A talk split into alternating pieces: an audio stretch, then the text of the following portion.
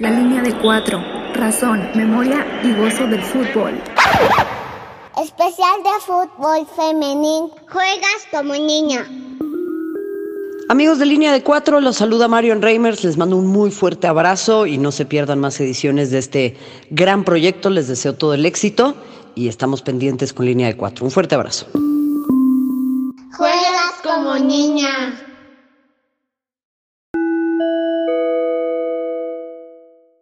La alineación de hoy es presentada por Kid en Casa. Tenemos todo lo que puedas imaginar para festejos a domicilio.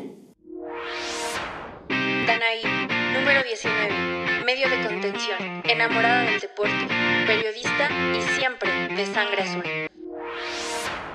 Ale García, número 11, mediocampista, fanática del Barcelona y fisioterapeuta de profesión.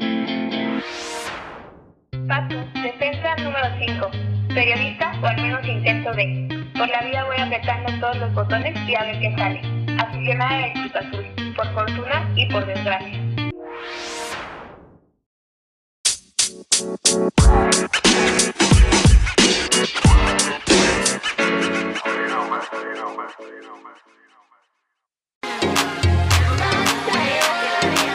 que se vayan acostumbrando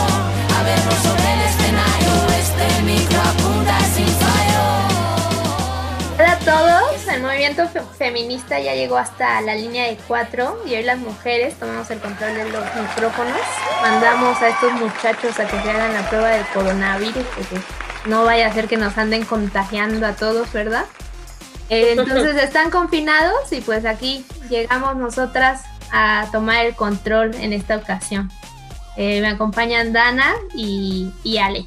Hola, hola. Hola, hola, bienvenidos. Y pues quédense si quieren saber más de fútbol femenil, si quieren saber por qué es tan incómodo para algunos hombres hablar de este bonito deporte e inclusive aceptar que muchas jugadoras juegan mucho mejor que muchos nombres relevantes, pues quédense y acompáñenos, va a estar amena la, la charla, vamos a platicar eh, de cómo ha impulsado, cómo ha crecido este, las jugadoras, las mujeres en este deporte tan bonito que es el fútbol. Claro, bienvenidos, acompáñenos, acompáñenos para que conozcan un poco más de, la situación de fútbol femenil en México, para que conozcan un poco más de nuestras experiencias. Y bueno, bueno, pónganse cómodos que, que vamos a empezar.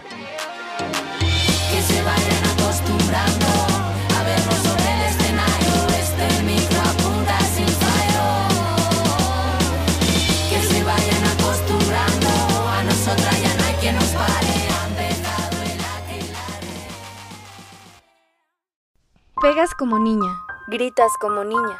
Sí, finalmente juegas como niña. Juegas como niña. Tuvieron que pasar 74 años desde la fundación de la Primera División en México para que un grupo de directivos, empresarios y políticos decidieran que en nuestro país sí se debe jugar al fútbol femenil profesional. El pasado 28 de julio se cumplieron tres años de la fundación de la Liga MX Femenil. Una liga peculiar, con niñas de 15 años jugando a la pelota, pero también guerreras de 27 años luchando por una oportunidad. Como todo en México, el primer torneo fue a prueba y error. De hecho, lo sigue, siendo. Ante la presión de las familias y de algunos medios de comunicación, los equipos femeniles pasaron de jugar en las canchas de entrenamiento a los estadios donde juegan los equipos varoniles. El desempeño de las futbolistas pronto comenzó a atraer a la gente a las tribunas. Las primeras campeonas han aportado esperanza, reflector y uno que otro patrocinador a la causa. El trabajo ha sido duro. Aún existe la famosa brecha salarial. El fútbol femenil se vive diferente. De entrada, tienes que convencerlos de que sabes jugar al fútbol. Al mismo tiempo, intentar pagar una renta con 6 mil pesos. Tienes que lidiar con la presión mediática impulsada por una idiosincrasia machista, que sentencia que si eres futbolista, debes renunciar a ser madre, ocultar tus preferencias sexuales, no hablar de ciclos menstruales. Son tres años de una liga femenil, pero es toda una vida de luchar porque nos dejen estar en la cancha.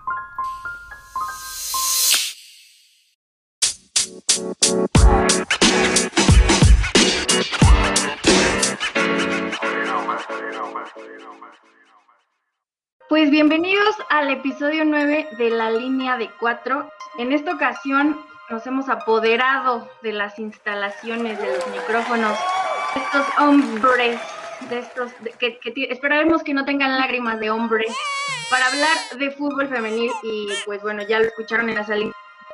Estoy muy bien acompañada con Ale y Patu que vamos a platicar cómo, bueno, empezando de cómo el machismo afecta en el fútbol femenil.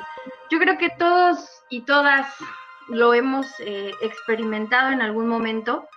Eh, para empezar, la, la de salarios en el fútbol femenil es, es, un tema que empezó muy fuerte, que empezó sonando muy fuerte en los medios de comunicación y mucho se habla de jugadoras que apenas y les alcanza para lo de una renta, lo veíamos ahora con este nuevo equipo Mazatlán, a las jugadoras se les ofreció un máximo de 9 mil pesos. Con esos 9 mil pesos tienen que pagar renta, tienen que pagar comida, tienen que pagar eh, transporte y bueno, pues todo lo necesario para subsistir básicamente. El tema salarial es un tema muy mediático o que se hizo muy mediático, sin embargo, hay mucho, mucho detrás de ello, desde las cuestiones físicas, desde las cuestiones biológicas y bueno, sobre todo esta idea o esta idiosincrasia que que nos afecta a todas, pero bueno, también dejo que mis compañeras hablen, al respecto un poquito de esto. Este, hola, soy Patu. Este, y pues sí, ¿no? Como, como comentas, Dana, pues el, machismo en el fútbol femenil y es como el reflejo claro del machismo en la sociedad, ¿no? O sea, creo que creo que no podemos hablar como de que es exclusivo del fútbol femenil el machismo, sino es un, sino que más bien creo que es un una consecuencia del mismo machismo que vivimos en la sociedad y, pues que eso ha frenado desde muchísimas cosas, ¿no? Ahorita ya tenemos una liga eh, que un poco se hizo más de a fuerzas que de como realmente entusiasmo, eh, por el hecho de que pues México y la FIFA y como la FIFA exigía que ya tuvieran bien las bases de sus ligas femeniles los países y pues México quería su candidatura para el Mundial del 2026, pues dice, bueno, pues le meto turbo para tener eso y que la FIFA me considere, ¿no? Pero al final se hizo eh, la liga femenil profesional, pero pues que lo de profesional yo lo pondría entre comillas, ¿no? Porque como bien comentas, los salarios son el tema principal del que siempre se habla, pero hay muchísimos aspectos todavía que le faltan a esa liga, ¿no? Y pues de eso lo estaremos viendo a lo largo de este podcast, que tomaron el control las mujeres. Ya era hora, ya era hora, para que estos barbajanes no hablen de nada más. Porque además ni le van al Cruz Azul, entonces así como... Sí, sí, bueno, nos da mucho gusto estar aquí. Eh, yo creo que el fútbol femenil como tal, tenemos muchísimo de lo que hablar, ¿no? creo que podemos aprovechar bien este espacio porque abarca muchísimas cosas, desde el machismo, la desigualdad salarial, los problemas a los que se enfrentan las chicas que ahorita están en primera división, incluso hablar un poco de cómo, cómo todavía sigue siendo un tabú, ¿no? Por ejemplo, si en algún momento de la vida se te ocurrió jugar con niños en la calle y hacías una jugada buena, uy, te lo hizo una niña, siempre, o sea, hubiera dado lo mismo que tu peor rival de la calle te lo hiciera, pero siempre importa más que una chica te lo haya hecho, ¿no? Claro, porque no hay nada más humillante para un machito promedio que una mujer te haga un caño enfrente de tus compas. Entonces creo que en, al menos en nuestro país, en la cultura que tenemos, todavía tenemos mucho de qué hablar al respecto. Y bueno, pues nos falta mucho para aspirar a ser un fútbol femenil primermundista, ¿no? Pero bueno, pues aquí estamos. Claro, el, el, típico juegas como niña, que precisamente es el tema de este podcast, eh, estaba mal visto, ¿no? Juegas como niña, pegas como niña, corres como niña, pero bueno, ya estamos en un 2020 tratando de, de modificar, de modificar eso. Hablando un poquito de, y bueno, me gustaría también conocer a ustedes cómo es que el fútbol las atrajo.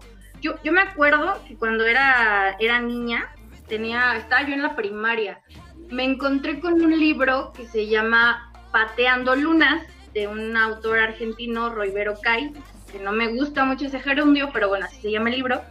Y hablaba precisamente de la historia de una niña que le gustaba trepar árboles, que le gustaba este, salir a jugar, digo, no soy tan vieja, yo creo que varios de ustedes jugaron también, bote pateado, este, y precisamente en la cuadra, como antes, se, juntaba, se hacía la cascarita de fútbol, y bueno, pues siempre Maite, la, la protagonista, los papás de Maite pues siempre la andaban regañando, ¿no? De que es que es un juego para niños y tú no puedes, y siempre le querían poner vestido y siempre la querían traer bien peinada y esta parte. Entonces desde ahí pues yo como que como que me empecé a identificar con este personaje y bueno pues en, en mi casa mi papá yo fui hija única durante 14 años entonces mi papá era el típico que veía los partidos, él le va a las chivas, pero veía los partidos toda, o sea, toda la jornada, todo el fin de semana, no hubiera, no había quien lo moviera del, del sillón y viera todos los partidos. Entonces, pues a mí me llamaba mucho la atención, ¿no? ¿Por qué está gritando como loco? Y también el de la tele, ¿por qué está gritando como loco? ¿Y por qué la gente se emociona y grita? Y pues desde ahí, desde ahí empezó como que mi gusto por el fútbol. Como lo dije en la, en la alineación, soy aficionada de Cruz Azul.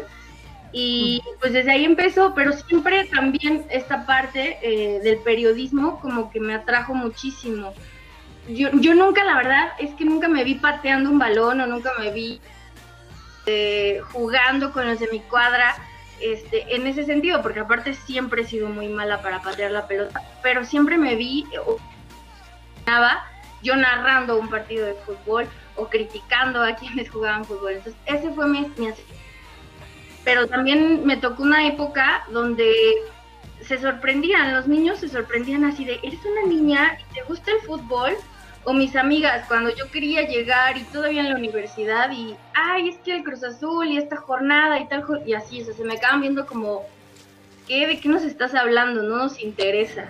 Entonces, sí ha sido un poquito difícil, yo creo que ahorita ya es súper anticuado que, que se asombren porque a una mujer le gusta el fútbol, aunque todavía yo creo que hay varios que, que por ahí siguen con esas creencias medio raras, llamémosle así. Pues yo, yo no tuve como mucha lección, o sea, para evitar el fútbol. O sea, yo la verdad es que mi, familia y yo somos de la Ciudad de México, mis papás los dos le van a Cruz Azul y, y además de, desde mis abuelos, ¿no? O sea, mi papá más por también por sus experiencias y porque jugaba y porque de niño un vecino árbitro lo llevaba a los partidos y, y así. Y mi mamá, mi abuelo también era como bien deportista, entonces como que desde ahí conectaron y pues a mi hermana y a mí, desde muy pequeñas nos llevaban al Estadio Azul, igual que Ana, sí sé de fútbol, tengo buenos gustos. Por, fortuna y por desgracia, pero del Cruz Azul.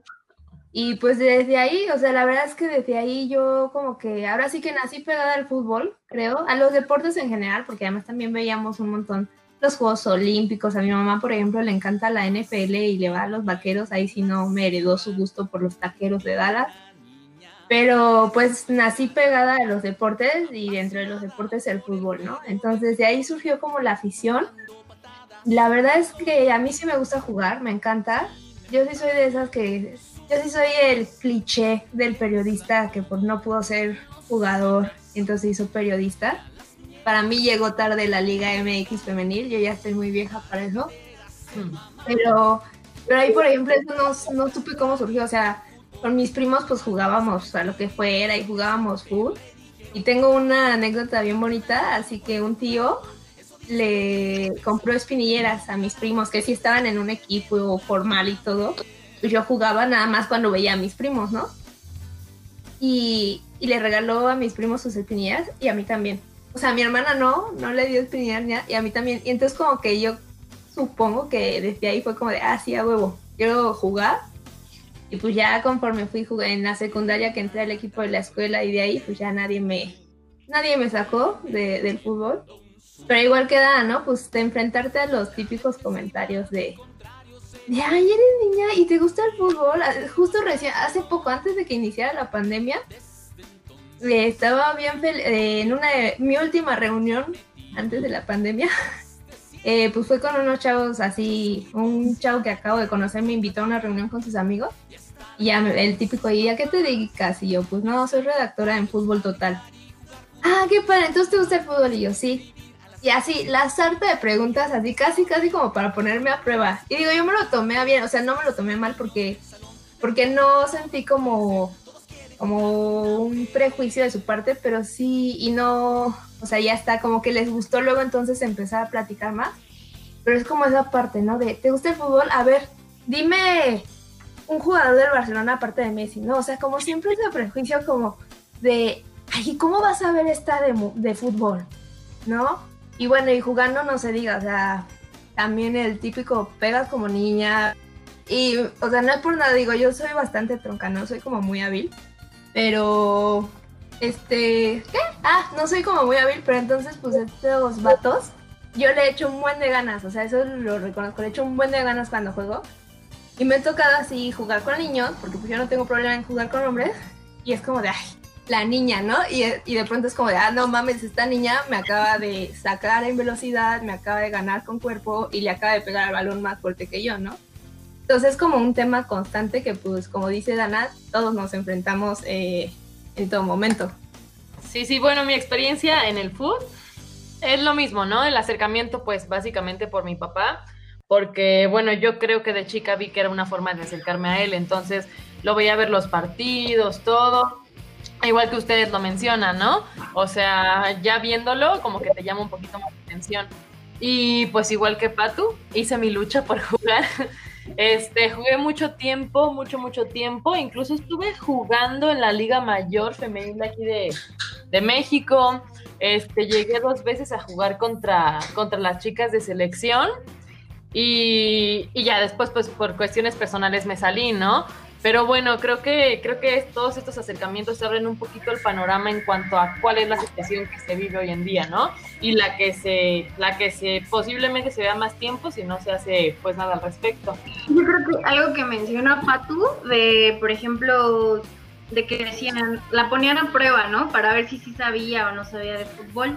Yo creo que también es algo que le pasa a muchas jugadoras o sea, no falta eh, pues la personita, ¿verdad? Que, que, ni siquiera sin ser director técnico, sin tener como que los estudios, porque hay que decirlo, para hablar de fútbol y para, para ser futbolista se tiene que estudiar, no nada más es, es este, como dicen, no, no, la pelota, la cabeza no solamente es para pegarle a la pelota, también hay que usarla.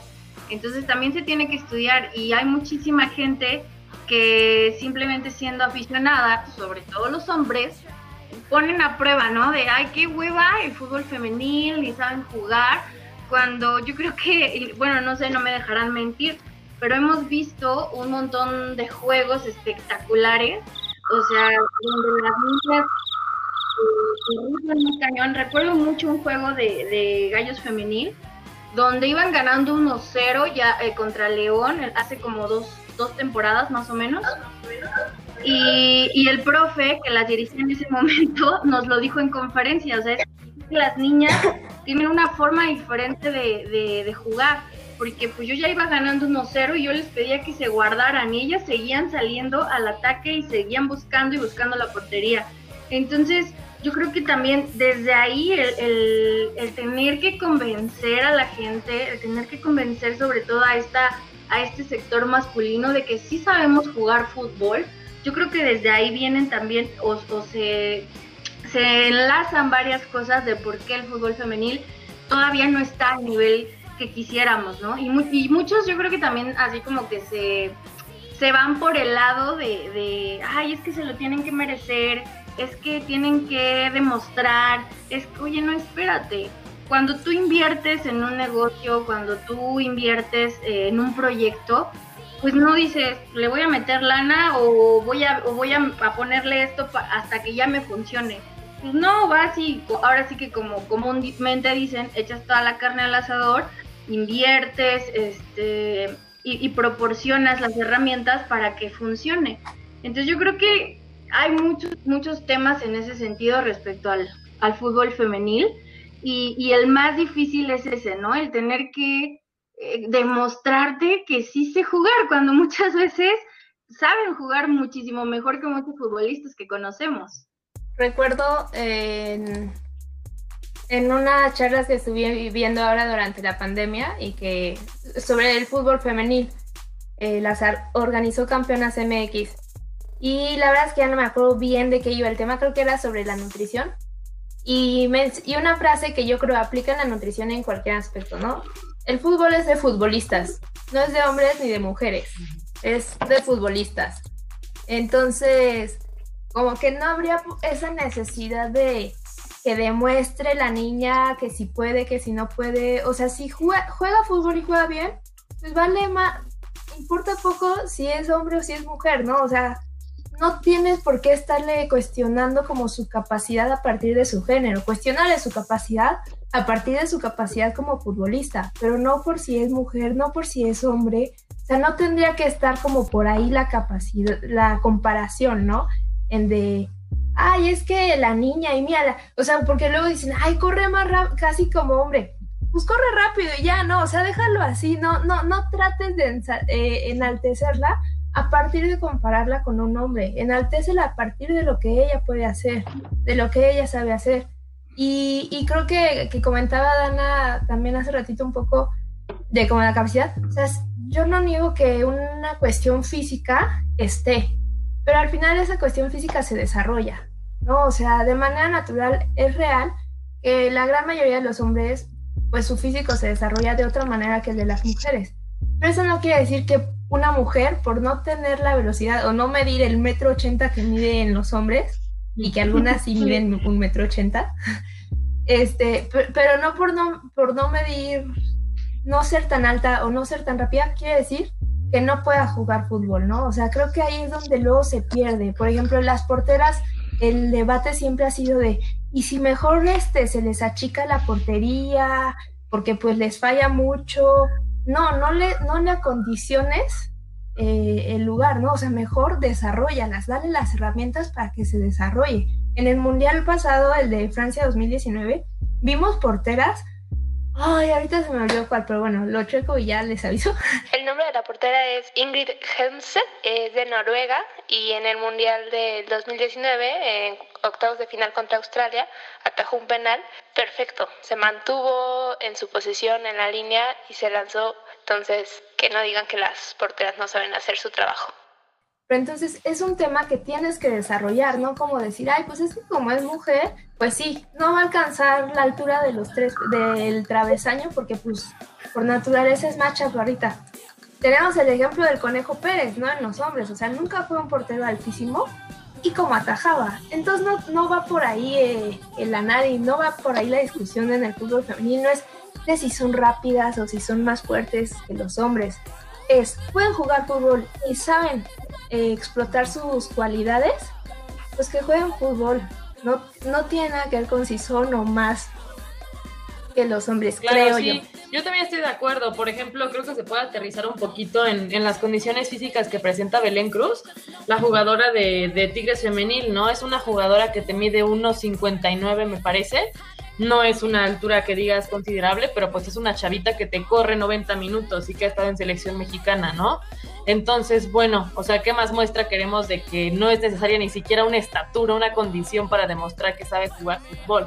Independientemente, creo que de todos modos no queremos jugar contra hombres, o sea, no queremos competir contra hombres, queremos más bien que se respete una competición contra mujeres.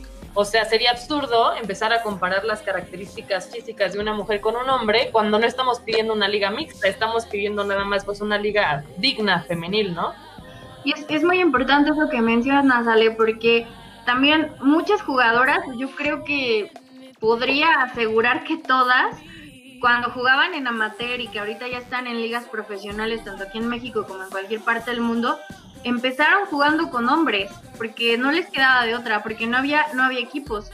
Y esta parte, y, entrando un poquito ya en los temas que a mucha gente les incomoda, ¿cómo crees que vamos a hablar de eso en público y en este podcast?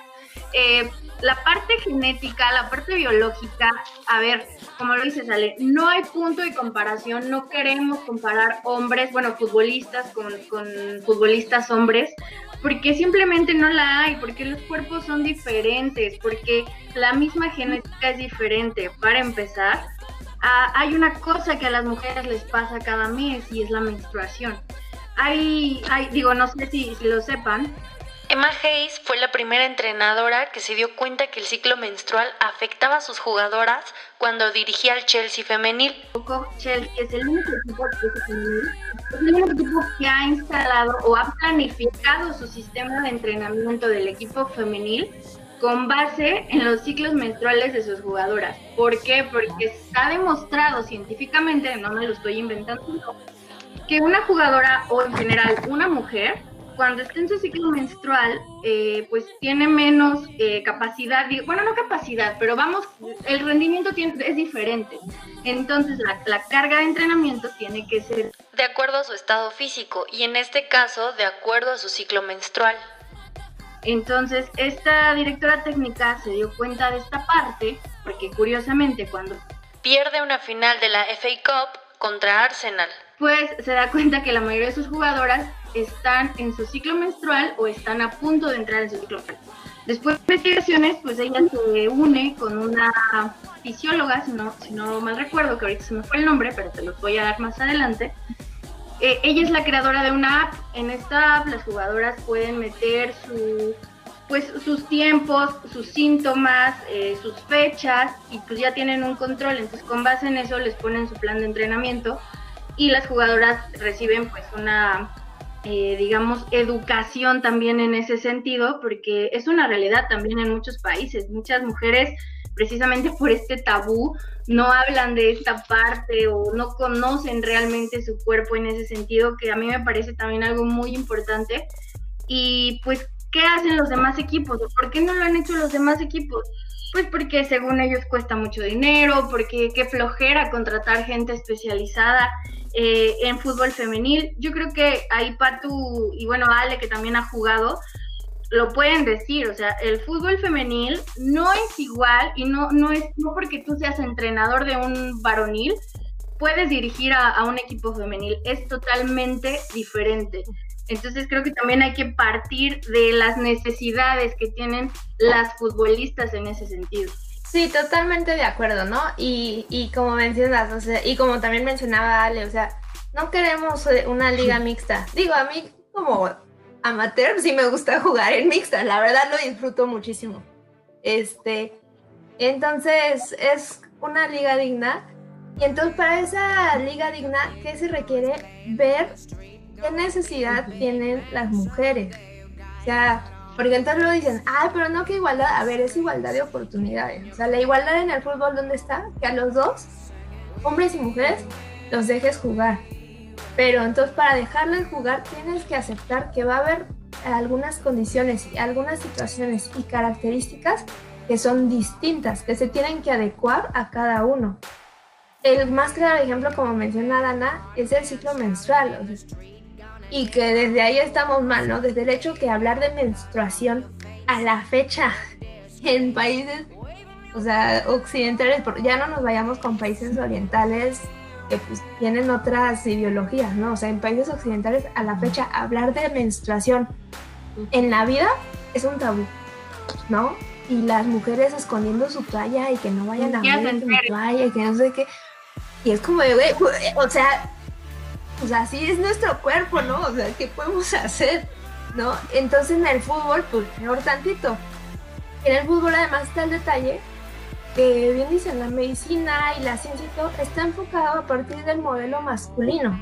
Entonces, estudios a partir del modelo femenino hay muy poco, ¿no? O sea, más allá de que como que los equipos lo, o sea, hasta que los equipos empiezan a decir, ah, mira, por aquí, por allá, eh, como comenta Dana del Chelsea, también la selección de Estados Unidos ahora en el Mundial lo hizo. Se organizó todos los entrenamientos y todo a partir de los ciclos menstruales de las jugadoras. Pues más allá de que los equipos lo están haciendo, no hay como una, ahora sí que una bibliografía para que entonces puedas decir, ah, bueno, eh, tú eh, como estudiante de fisioterapia o tú como estudiante de nutrición o de fisiología o de lo que sea, que quieres, que aspiras a trabajar en un equipo de fútbol, pues aquí están estas cuestiones de cómo las mujeres, eh, se, eh, cómo les afecta su ciclo menstrual a las mujeres en el deporte, ¿no? Porque no solo es el fútbol, sino vemos otros casos de deportistas en general, pues que hasta que ellas o su médico, pues se ponen a hasta cuántas no, ¿cómo se llama esto? Que se inyectan o que se meten no sé qué, para como inhibir más bien la parte menstrual. Eh, que vamos, te concedo que en competencia pues sea necesario porque no vas a pedirle, ay, cámbiame la competencia porque estoy en mis días. Pero a nivel de entrenamientos, de alimentación, o sea, porque, porque obviamente el ciclo altera todo. Entonces no es lo mismo que si estoy en pretemporada menstruando, no me voy a echar los mismos kilos de espagueti que además en pretemporada es como para consumir mucho carbohidrato por la cantidad de energía que se pierde pero se tiene que tomar en cuenta todos estos factores, todos estos niveles y cómo les afecta el ciclo menstrual. Pero no hay, o sea, no hay alguien que piense en eso y entonces se menciona y es como de, ay, pero ¿y para qué? Pues porque sí, ¿no? O sea, porque tienes que favorecer las condiciones del desarrollo, porque entonces se vuelve un machismo estructural, ya no es el, le voy a decir que no puede jugar fútbol porque es mujer, ok, te dejo jugar, pero entonces no te doy las facilidades, no te doy las condiciones para que realmente puedas jugar de manera Claro, yo, yo, creo que ese es el punto central, ¿no? O sea, no, no basta con que hagas tu liga femenil, haz las cosas bien. O sea, si la vas a tener, ahora sí que preocúpate realmente por tus jugadoras, ¿no? Esto que comentan de la menstruación a mí me trae a la mente, por ejemplo, el embarazo, ¿no? Digo, ¿qué pasaría si una chava que tienes ahorita en Tigres femenil, en Chivas, lo que quieras, embaraza? O sea, ¿le vas a respetar sus tiempos? ¿Le vas a seguir pagando? ¿O para ti pasa a ser un lugar vacío, no? O sea, pasa a ser como alguien que ya cumplió su ciclo y va, ¿no? Diferencia de los hombres. Y es como, bueno, pues debería ver estas instancias. Tristemente creo que nos estamos yendo demasiado lejos porque no digamos programar los entrenamientos, no, no hay ni dónde entrenar, los partidos se juegan en canchas de los donde están las ligas básicas, o sea, hay muchísimas condiciones que creo que todavía son muy muy deficientes, al menos en la liga que nosotros tenemos, ¿no? Este, obviamente sería lo ideal, pero creo que la liga debería empezar a dar pasos aunque fueran chicos, ¿no? Me, también me suena, por ejemplo, esta cuestión de, de Veracruz, hace un año que les pagaban a las chavas 3 mil pesos al mes. O sea, ni siquiera yéndonos a los 9 mil, que es como el promedio, eran 3 mil pesos, ¿no? Y bueno, obviamente ni entrar en discusión, o bueno, si quieren sí, pero la comparación masculina-femenina es un abismo, ¿no? Entonces, pues creo que si se quisiera hacer algo al respecto, sí se debería empezar ya y aunque fuera por pasos chicos para en algún punto poder llegar a esto que mencionan bien de, pues de tomar en cuenta estas cuestiones femeninas, ¿no? Fisiológicas y demás. Claro, sí es, sí es todo un tema, lo, del embarazo también y son cosas que no se hablan en, en los contratos. Muchas al firmar su contrato, cláusula donde les dicen no te puedes embarazar porque en el momento que te embaraces eh, pues queda cancelado tu contrato, ¿no? Entonces también hablamos de discriminación en ese sentido y pues muchos temas que, que, a lo mejor les da flojera o a ustedes, queridos hombres que nos están escuchando, pueden pensar de, ay, es que este movimiento feminista, oye, es que de verdad, tú nunca te has puesto a pensar, o, o imagínate, te imaginas a Messi preocupado cada mes porque tiene dolor de cabeza, porque tiene cólicos, porque se siente mal, porque emocionalmente no está bien o se lo imaginan preocupado porque ya va a cumplir 35 años y pues quiere ser papá, pero su cuerpo le está diciendo ya se te está acabando el tiempo. O sea, es, es una parte complicada donde yo creo que se necesita más empatía, no nada más de los hombres en general, porque también hay algunas mujeres que todavía les cuesta, les, les cuesta por ahí aflojar un poquito en el sentido de ser más abiertas con estos temas. Pero bueno, se viene la segunda parte de este podcast y ya seguiremos hablando de fútbol femenino.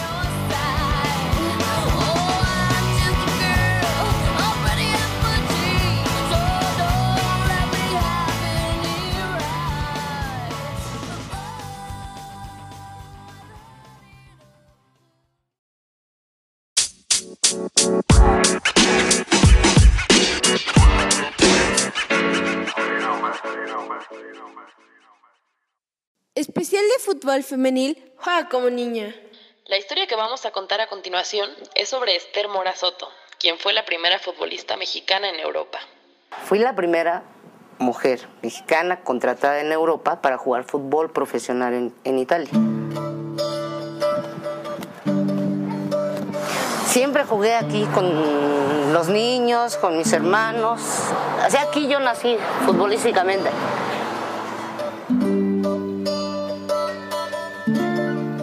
Yo inicié a jugar a los seis años y pues no se me daba oportunidad en equipo por ser niña.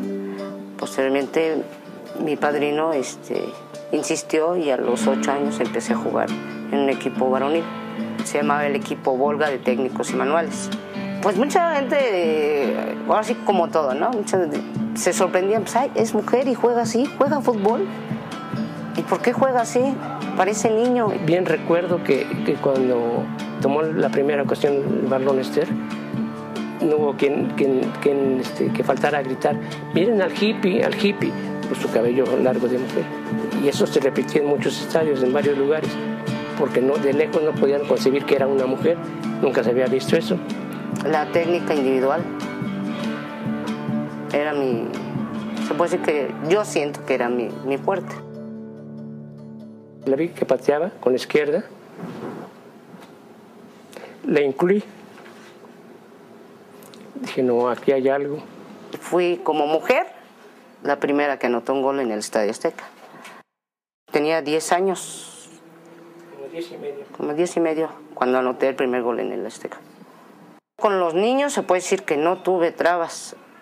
Yo creo que fue en, eh, en la época donde disfruté más el fútbol, porque no hubo trabas. Yo empecé con trabas cuando inicié en el fútbol femenil.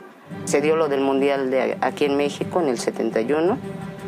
Estuve ahí, pero estuve en la banca por realmente la, la razón, la verdad, nunca la sé. Me manejaron muchas cosas que, por, que porque era de 15 años en adelante, yo iba a cumplir 13 años apenas. Este, simplemente estaba en la banca. Jugaba con los pies, pero pensaba muy bien con la cabeza. O sea, sabía en qué momento encontrarse con el balón para, para meter el, el balón a gol. Posteriormente empezamos a tener giras, salimos a varias giras, fuimos una a Italia, Europa, y de ahí se me hizo la, la invitación para quedarme a jugar profesionalmente en un equipo. El equipo se, llama, se llamaba Las Caleche. Yo me fui en el 75, regresé aquí en el 80. Empecé yo a participar ahí y se me dieron tres años consecutivos como la mejor extranjera en Italia aparte de haberme llevado el goleo individual cuatro ocasiones. Yo allá me preparé como instructora, estudié los, cinco años que estuve allá, cuatro de ellos los estudié como instructora de, de fútbol. Eh, la persona que nos impartió la, ahora que el curso fue el señor Elenio Herrera. De hecho yo me quería quedar allá, yo tenía para quedarme allá, pero pues también se vino lo de mi mami, se enfermó gravemente, entonces ya no me pude ir y ya me quedé, me quedé con la familia mejor. Yo me retiré en el 90 y, sí, en el 94 cuando fue la última participación en, en eliminatoria mundialista en Canadá.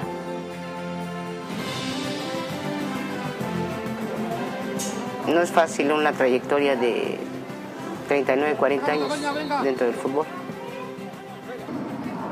Sigo con el fútbol, yo creo que mientras mm, pierda la capacidad de hacer las cosas que siento que puedo hacer, no las voy a dejar de hacer. Es algo que a, a mí me mantiene y me gusta, es mi trabajo. Yo soy instructora de, de fútbol. O sea, es, es una pasión muy grande por el fútbol. Uno, dos, tres, dale, miren. Bien, dale, Liz. Fue un sueño que viví, lo disfruté y, y creo que fue algo maravilloso, algo que me llenó completamente, porque cuando quise hacerlo y lo pude hacer, lo hice. Juegas como niña.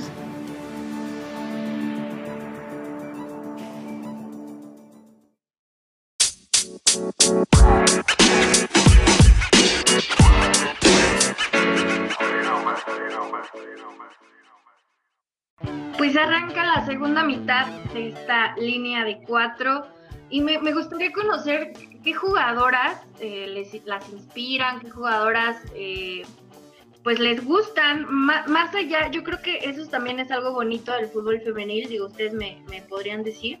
Pero también algo bonito que a mí me gusta mucho es que no nada más, eh, o en mi caso, no nada más admiro jugadoras o, o alguna jugadora en específico, por lo que hace en la cancha, sino por lo que hace afuera también. O sea, creo que esta parte feminista también se está proyectando mucho en el fútbol femenil y es algo padre porque es un movimiento interesante y es precisamente un movimiento que pues puede ayudar a muchísimas niñas que quieren dedicarse al fútbol profesional en este caso.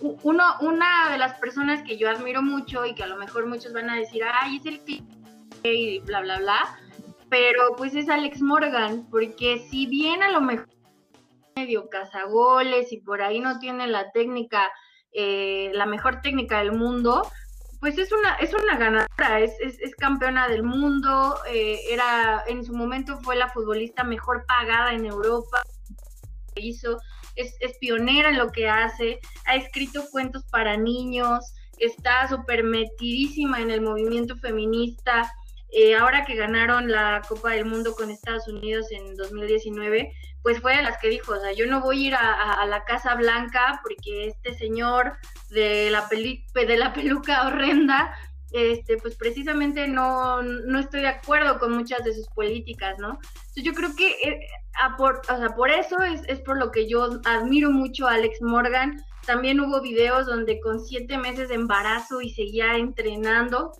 que ojo, lo mencionábamos en el bloque anterior, eh, es muy diferente ser una deportista de alto rendimiento y poder entrenar estando embarazada a este hacer así deporte por recreación es algo muy diferente.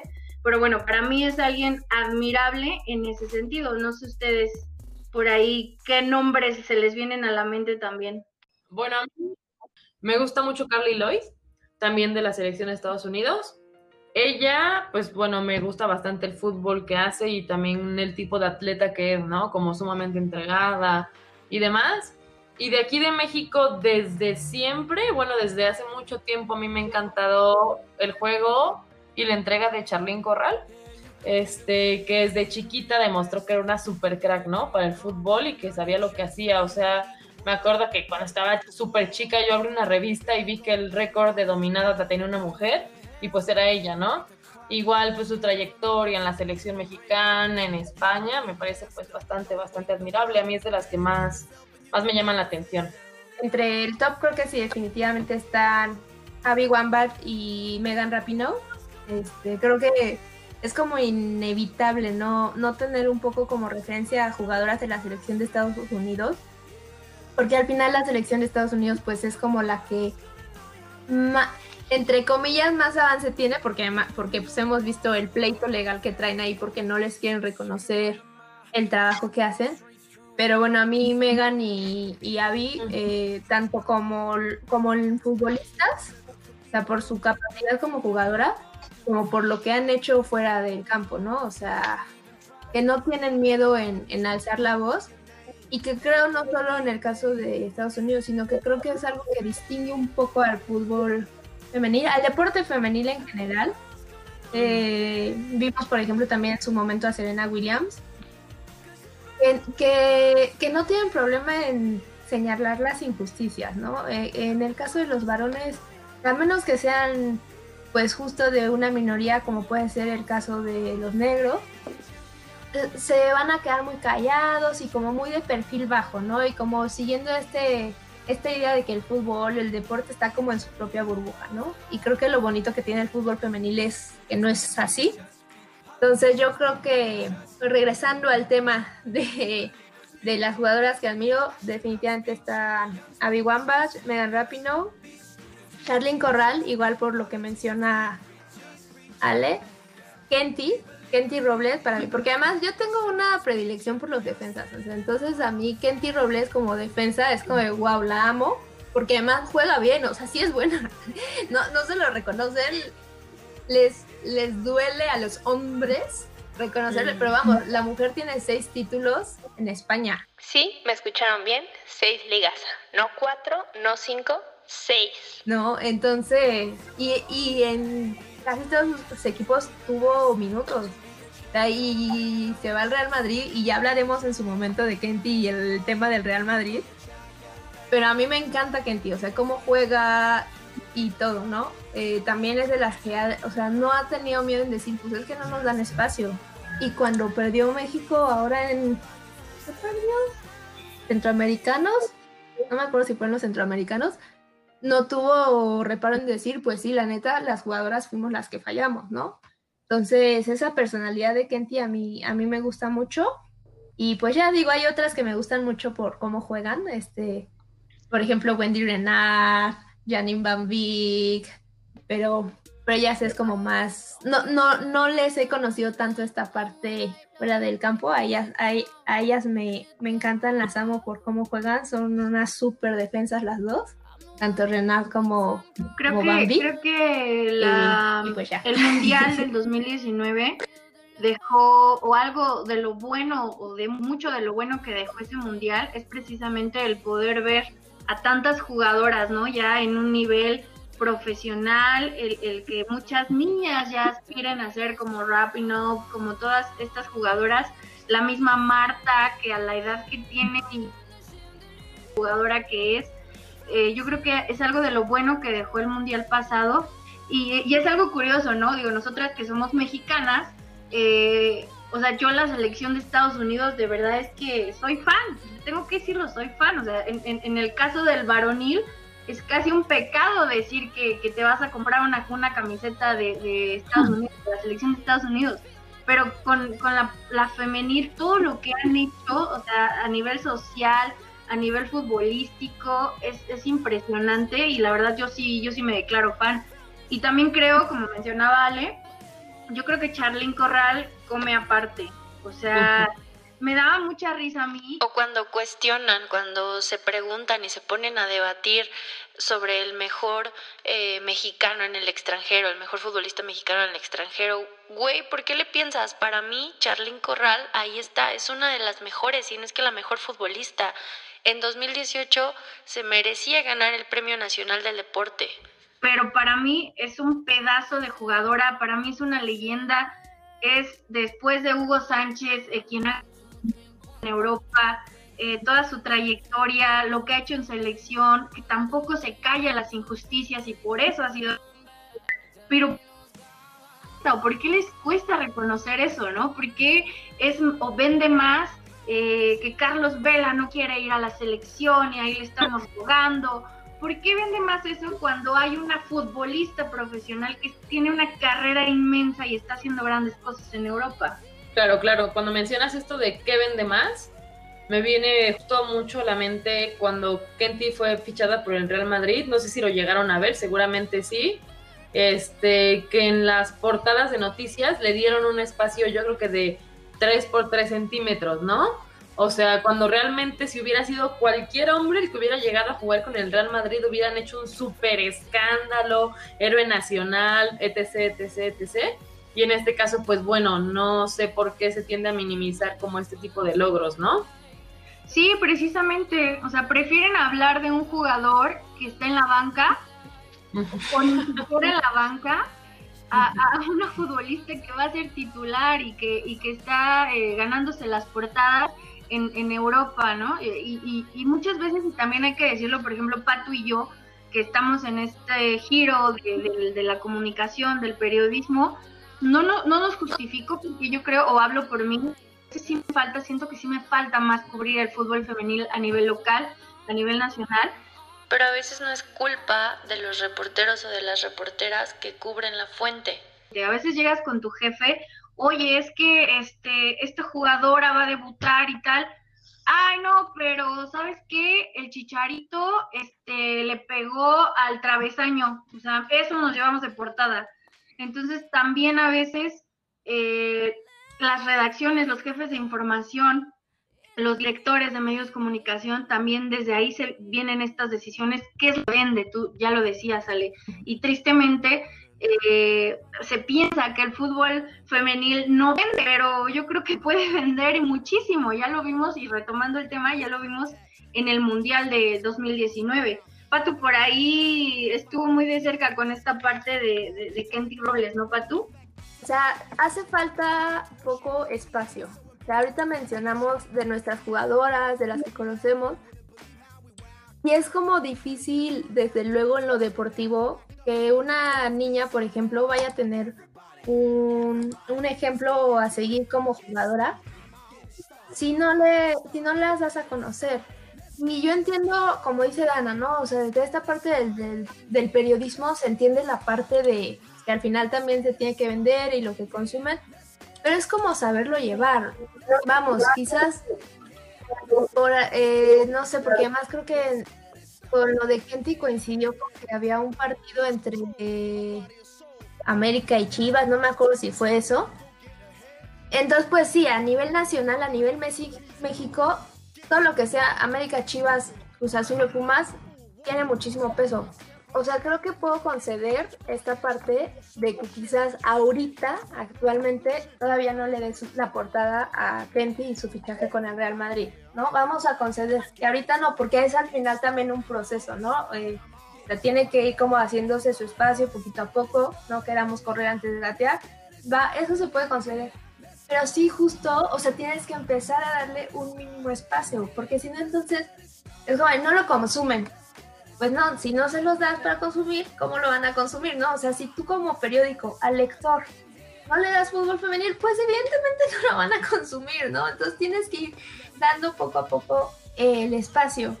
Y bueno, con esa situación está Ana Paula López Iri, Iri ay, se me hace, perdonen con el apellido, es que yo soy pésima, se, me hacen lenguas el ácido desoxirribonucleico se quiere desoxirribonucleizar y el que lo desoxirribonucleice primero será un buen desoxirribonucleizador.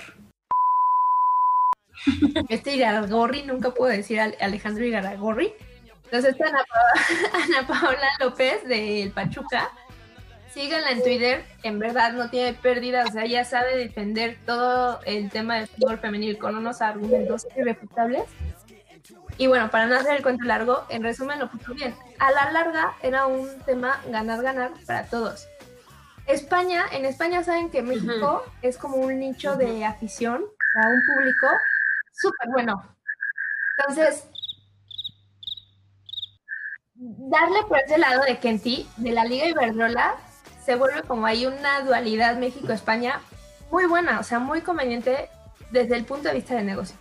Desde el punto de vista como un medio, distinguirte como ser un medio que saca noticias del fútbol femenil. Ah, ya me acordé qué fue lo que salió ese día. No salió lo de Kenty, pero no me acuerdo qué miedo. Creo que Cancha de Guadalajara sacó Norma Palafox es la número uno eh, después de Alex Morgan en seguidores en Instagram. Es como de neta, o sea, neta, esa es tu noticia de portada y con eso dices que hablas de fútbol femenil o sea, te acaban de fichar Real Madrid. Y me encantó el argumento de, ay, pero pues es que el Real Madrid en femenil no tiene la historia que el varonil. No, en efecto, va a ser su primera temporada como Real Madrid. Pero la institución, o sea, ya es una institución. No, no es a nivel los equipos distintos. O sea, el Real Madrid, aunque sea su primera temporada, en la Liga Iberdrola va a tener los reflectores desde el minuto 1 en la jornada 1, porque es del Real Madrid. Así como cuando aquí fue la Liga MX femenil, América, Cruz Azul, Chivas y Pumas ya tenían los reflectores y era el primer torneo, porque son unas instituciones con historia. Entonces, claro que era importante que Kenty llegara al Real Madrid. ¿No? O sea, más allá de que el equipo como equipo apenas es en primera temporada, o sea, hasta por ese lado lo puedes ver como de, ¡Wey! Confiaron en una mexicana para su primera temporada. No, y, no que empiezan con, no, pero es que el Real Madrid ni siquiera tiene historia. Y, eh, no, o sea, son patadas de ahogado. Y, y, bueno, decía, a nivel medios, si sacas de, de fútbol femenil cosas que realmente importan y no el número de seguidores que tienen las jugadoras en Instagram, o no si Normita Palafox subió otro video en TikTok que encendió las redes porque se ve súper sensual, si realmente le apuestas a lo deportivo en el fútbol femenil a futuro, claro que te vas a distinguir como ¿Y sabes qué difiero un poquito de, lo que dices, Patu? Eso de que de que aprendamos a a gatear antes de caminar y eso. Yo, yo, creo que yo creo que ya se le deberían de dar portadas a las niñas. bueno, les digo niñas, ya parezco señora que oso. Pero se le debería de dar portada a las futbolistas. Porque cuando Chicharito lo fichó el Manchester, o sea, Chicharito, ¿quién era Chicharito? Y ya lo ponían que iba a ser mejor que Hugo Sánchez y que con este fichaje histórico, o sea, pues ¿por qué no poner que es un fichaje histórico el de Kenty? ¿Por qué no poner, por qué no hablar de que ella jugó en el Atlético? ¿Por qué no hablar de que ella jugó en el Barcelona? No, y darle una portada. Yo creo que en ese sentido este, podemos ir avanzando y podemos ir normalizando este tipo de, de noticias. Sí, no, estoy de acuerdo. O sea, más bien lo que decía es, vamos a concederlo, ¿no? O sea, aunque dentro de tantas cosas que dicen, va, te puedo conceder que quizás toda la portada no pueda, no, no quieras poner ahorita a Kenty. Por X o Y razón, ¿no? Para mí está mal, para mí tendría que ser portada, pero vamos a darle un espacio en la portada, ¿no? Y no un espacio en la esquina de 3x3, ¿no? O sea, no sé, luego estas Digo, al fin yo no soy diseñadora, pero puedes poner una portada donde salga quizás lo que quieras llamar de, primero, y un espacio considerablemente grande para Kenty. Y sobre todo ya al momento del interior, o sea, porque para mí lo peor no fue solo que, o sea, yo lo que digo es, el detalle no solo fue que no estuvo en las portadas, en interiores no lo hablaron, o lo hablaron así como super la notita de dos párrafos, ¿no? O sea, ni siquiera un indagar de cómo fue que llegó ella a España, de cuál fue su primer equipo, de cuáles son las seis ligas que ha ganado. Nada, ¿no? Nada más como de, ah, sí, Kenty Robles llegó al Real Madrid. Y luego, no, o sea, y luego, no, no solo una jugadora, que ya de por sí es relevante que una jugadora llegue, ¿no? Pero lo que mencionas, o sea, estuvo en el Barcelona, estuvo en el Atlético. Entonces, a lo que me refiero es, de poco serviría, creo yo, de poco serviría que tuvieran las portadas. Sí, de todas formas no se va a profundizar más en el tema. Un poco lo que mencionaba en web. Los medios eh, de internet se, escudan con, pues yo sí saqué la nota de Kenty, ¿no? Ah, ok, y el resto del año que ha sacado de fútbol femenil. Y el resto de la... Y en otros momentos, ¿cuándo has estado al pendiente de lo que pasa con Kenty? Acá, o sea, es difícil, en mi trabajo es difícil porque somos tres personas escribiendo y trabajando dos al día, ¿no? Entonces luego no nos alcanzan las manos y pues porque sí tenemos que estar también al pendiente de que si el, Chicharito mete gol, de que si el Chucky se va o no se va, de que si Raúl Jiménez a dónde llega. Pero dentro de todo también intentamos así de cuando mete gol Charlín, cuando ha metido gol Charlín con el Atlético de Madrid, ah, pues Charlín metió gol con el Atlético de Madrid, ¿no? O sea, no vamos a hacer la nota de Charlín hasta que la fiche el Barcelona, ¿no? O sea, tratamos de estar al pendiente diario o al menos cada jornada, que es lo que no pasa. Entonces, por eso es un tema de, o sea, no es nada más decir cuando se hace el fichaje, es darle su seguimiento y su importancia como se le da a los hombres cuando hasta no juegan, ¿no? O sea, si se queda en la banca, pues se quedó en la banca. Y sacan la nota de en la otra banca para no sé quién. Y las claro, yo, yo creo que esto se puede rescatar que en realidad es una labor compartida, ¿no? si queremos alzar el nombre del fútbol femenil, si de verdad queremos un cambio a nivel país, es labor de tres, ¿no? Me parece que es labor de la liga ponerse las pilas, labor de los medios de comunicación direccionar correctamente el enfoque, o sea, dejar de sexualizar jugadoras, dejar de poner de portada las que están bonitas, que están guapas, etc., y realmente direccionarlo hacia el ámbito deportivo y también creo que tenemos una responsabilidad como afición, ¿no? Como comenzar a asistir a los partidos, darles difusión, este, no sé, involucrarnos un poquito más con las jugadoras, todo, porque realmente no podemos tampoco echarle la culpa a una liga cuando no hay respuesta de la gente, ¿no? Creo que todos tenemos como esta parte de, de, colectividad responsable, en la cual si todos nos pusiéramos las pilas, pues otra cosa sería, ¿no? Y pues bueno, esperemos que para allá se direccione todo, que que los aficionados respondan, que los medios de comunicación le den más luz, que la liga se ponga las pilas y pues esperar mejores, ¿cómo les diré? Mejores condiciones para el fútbol femenil aquí. Sí, ahora que mencionas eso de que están bonitas y están guapas, yo creo que también, o sea, ahorita con las redes sociales, pues ya todo mundo puede subir lo que se le dé su regalada gana a internet. Y, y, yo no veo mal, o sea, yo no veo mal porque hay que decirlo, es, es una realidad hay jugadoras muy guapas, muy atractivas, y ellas son libres de subir sus fotos posando con Photoshop o sin Photoshop, son libres de hacer lo que quieran. Pero de ahí a que, como decías, Patu, a que tu cobertura de fútbol femenil sea conoce a las cinco jugadoras más guapas de la Liga MX y ya ese es tu aporte del fútbol femenil. O sea, perdóname, pero como medio de comunicación tienes una responsabilidad muy grande de investigar, de conocer este, y meterte en lo deportivo, a lo mejor en lo más social, porque también hay muchas jugadoras con historias de vida impresionante, como toda la gente, ¿no? Pero bueno, ahorita se me viene a la mente la primera temporada eh, de la Liga MX Femenil, llegó acá a Querétaro una jugadora, Tamara Romero, que a la par era, bueno, es policía federal.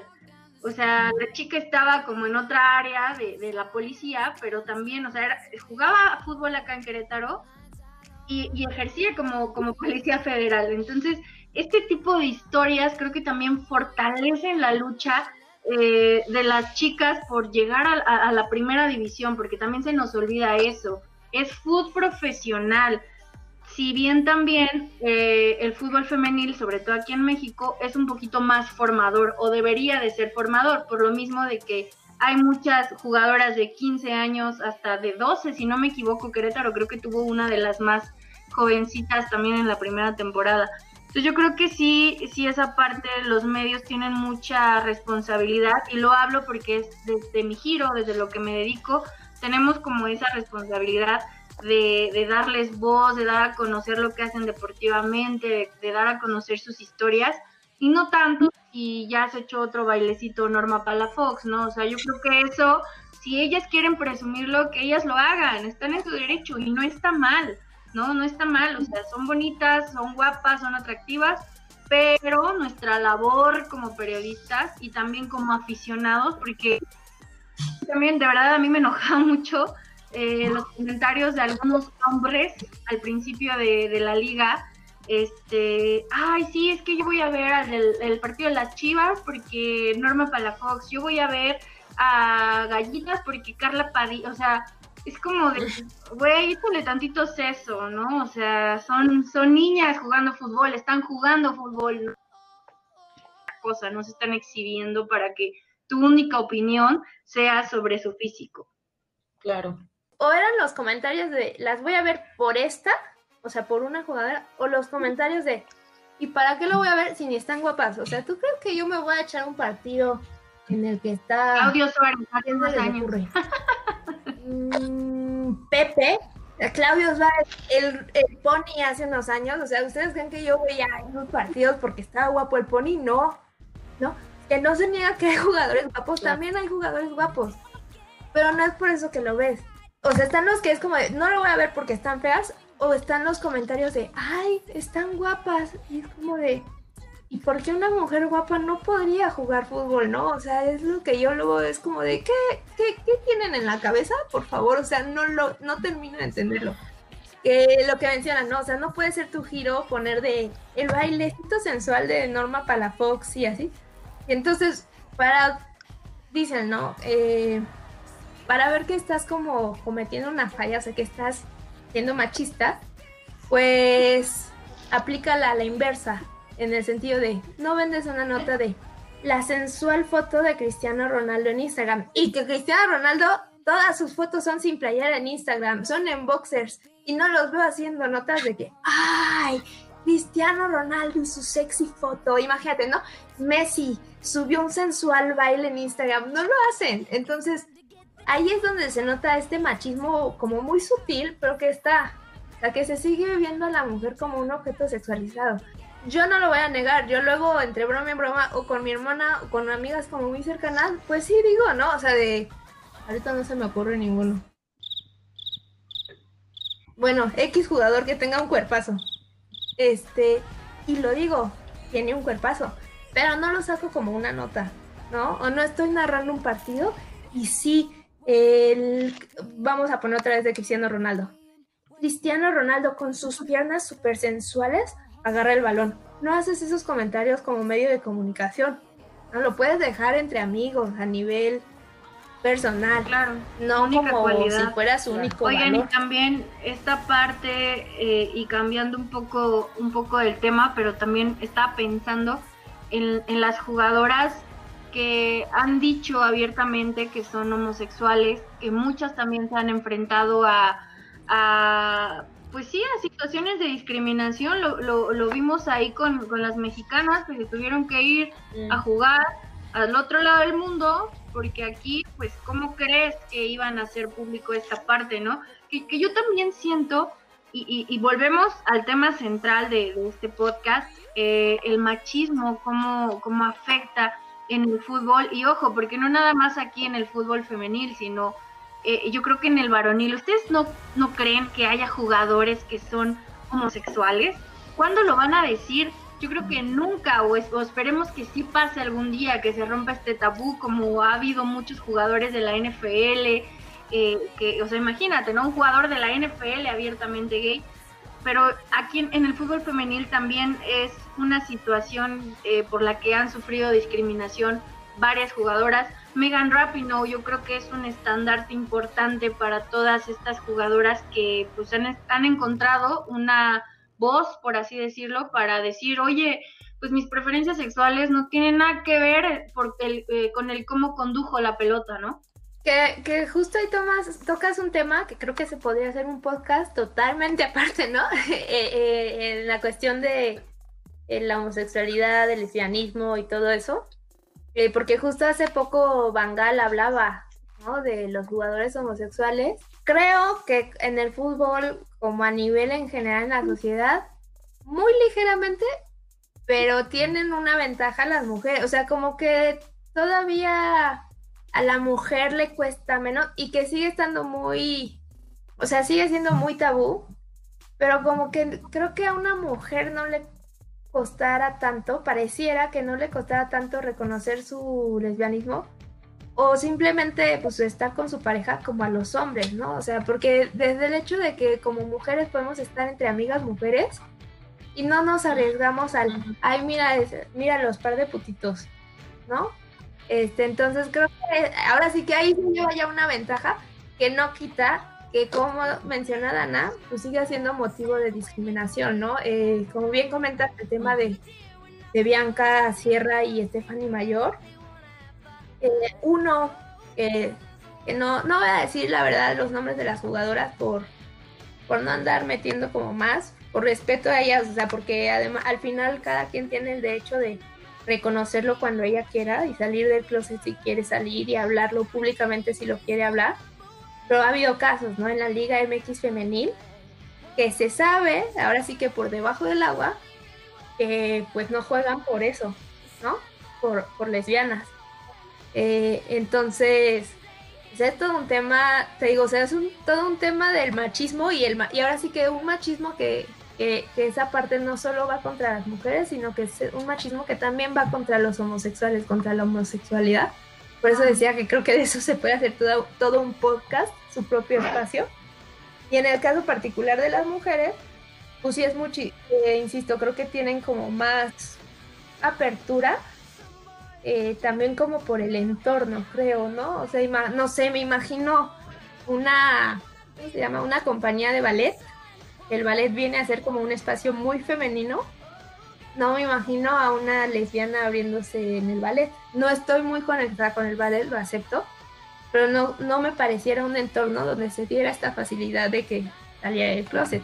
El fútbol, el básquetbol, como por su naturaleza, yo creo, del deporte como tal, como que justo es el entorno donde se sienten cómodas, para decirlo, y no sentirse juzga- juzgadas.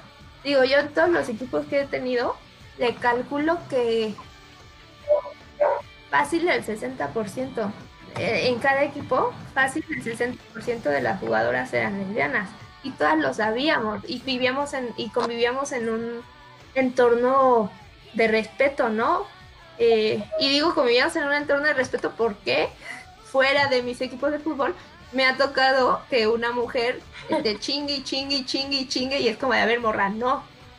Este, pero dentro de los equipos era el respeto, ¿no? O sea, y nada de, ay, ellas son las lesbianas y nosotras somos las, ahora sí que mugas, como se dice. Este, no, o sea, todas éramos compañeras y todas éramos jugadoras y tan tan. O sea, nada tenía que ver lo otro y que creo que así debería de ser en el fútbol femenil, en el fútbol varonil, en el caso de los homosexuales. Bueno, muy, muy, yo creo que es un tema que nos da para por lo menos otros 10 podcasts, este, ya que nos decidamos desamarrar a estos barbajanes que nos prestaron muy amablemente, sin nada de violencia, este, este podcast para hablar mujeres, eh, hablando de fútbol femenil. Eh, pues yo creo que ya más adelante comenten en la página de la línea de cuatro si nos quieren volver a escuchar. Y si no, de todos modos nos vamos a volver a robar sus micrófonos. Pero chicas, pues yo creo que eh, diferentes puntos de vista, pero al final, pues todos en dirección a impulsar el fútbol femenil como aficionada, como reportera, como directiva, como jugadora, como mamá, como todo. Yo creo que es interesante y es importante seguir impulsando el, el fútbol femenil en México para que crezca y ya dejémonos de, es que se tienen que ganar su lugar, su lugar ya se lo ganaron. Ahora hay que darle para arriba y pues espero les haya gustado este podcast. A los que nos están escuchando, muchas gracias y esperamos eh, estar de vuelta de nueva cuenta muy pronto. Al fondo hay una bandera. Y arriba la máquina, carajo. Esa se apaga cuando entran al campo, son nuestras guerreras.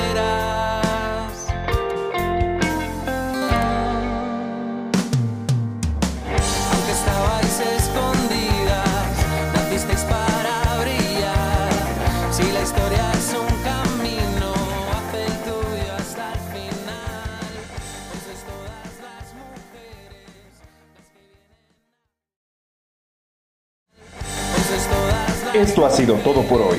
Agradecemos a WD Event Planners, tu evento como lo soñaste, con certificado de prevención sanitaria y bioseguridad. Gracias por escucharnos. No olviden seguirnos en redes sociales. Estamos en Facebook e Instagram como La Línea de 4, en Twitter como arroba la línea de 4 con número y visiten el blog en wordpress.com. Hasta la próxima. La más belleza se apaga cuando entran al campo, son nuestras guerreras.